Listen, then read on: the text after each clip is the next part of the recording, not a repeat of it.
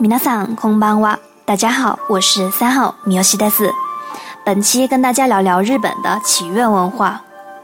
在日本留学生活，无论是在东京这样喧嚣的现代大城市，还是像京都那样到处遗留着传统气息的文明古都，都可以找到很多大大小小寺庙、神社的身影。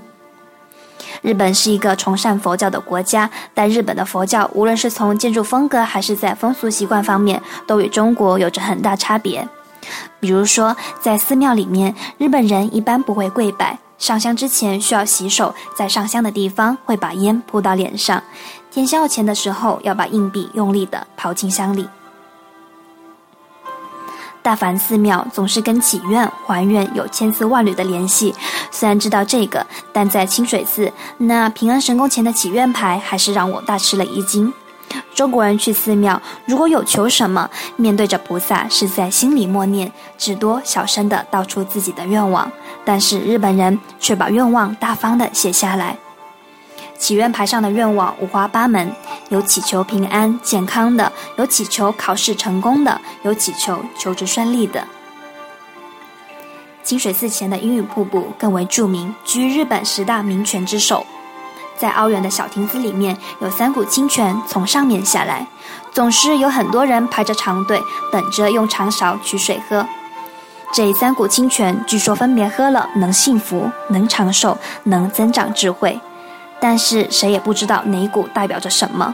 你也许都想了，那三股清泉都尝尝不就得了？不行哦，只能三选一。也许就像人生，不能什么都要，有舍有得。日本的多数节日都是祈祷神佑、赐予好运、丰庆的，也大多依照各地神社的祭祀活动而沿袭下来。因此，日本称节日为祭、赛、高山祭、Takayama 赛。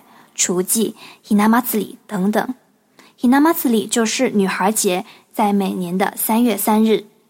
这个节日要上溯到七百年前的平安时代，如今的庆祝方式便是从江户时代传下来的。这一天，人们要摆出穿传统和服的玩偶，以祈求女孩们健康成长、幸福快乐。这样的玩偶每一个都很贵，但是家中长辈都要为家里的女孩买一套。女孩从一岁的开始得到这些玩偶，每年女孩节的时候拿出来陈列，出嫁时也带走。有女孩节，当然也有男孩节了。男孩节是在每年的五月五日，这一天，家里面有儿子的都会在门前挂上鲤鱼旗 （koinobori），除了祝福健康成长外，也有鲤鱼跳龙门的意思。鲤鱼旗分黑。红、青、蓝三色用绸或者布做成。这一天也是日本的端午节，所以每家门上都会摆上菖蒲叶，屋内挂上钟馗驱鬼图。他们也吃粽子或糕团。日本人从中国学取了七夕，而且把它发扬光大。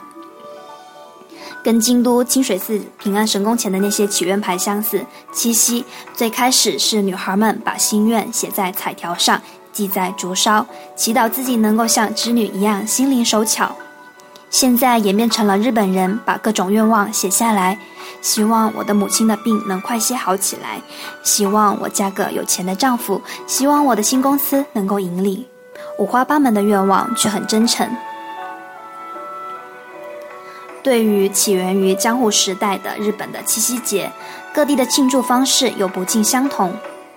在东京一带，属江户时代祈愿生意兴隆的七夕最为有名。据说当时竹子上挂的不是纸条，而是钱夹、账本，甚至算盘。最豪华的七夕则要数仙台，手工编织的巨大七色灯塔，有一万两千发烟火，连续喜庆三天。日本人祈祷的名目繁多，所用的东西也就很多。门松，一种由松枝、竹子做成的装饰品，放在大门两侧，以祈求长寿。柱连绳，系在屋顶上的双股草绳，能够驱魔辟邪，给家人带来好运。镜饼是给神灵上供的，由两个糯米团组成，一个在上，一个在下，一般放在房间里或者壁龛中。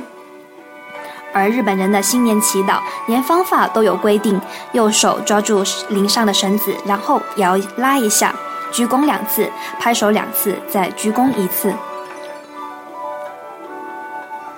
这种祈愿文化早已植根于日本的人的心中。